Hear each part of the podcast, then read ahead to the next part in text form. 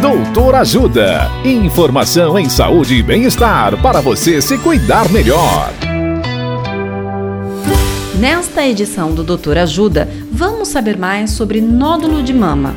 O médico mastologista Guilherme Novita nos fala sobre a prevalência do nódulo de mama e o que fazer. Olá, ouvintes. Vamos falar um pouco sobre nódulos de mama. Os nódulos de mama são extremamente comuns. Cerca de 30% das mulheres têm nódulo de mama durante a vida. Mas felizmente, 90% das vezes ou até mais, esses nódulos não têm relação com câncer de mama. Se a gente considerar apenas as mulheres com menos de 30 anos, o risco de câncer de mama é ainda menor, próximo de 1% ou até menos do que 1%.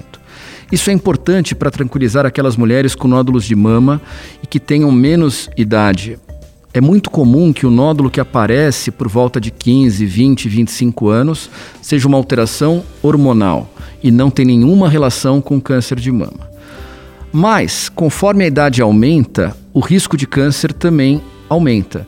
Então, cresce a importância de você fazer uma investigação complementar.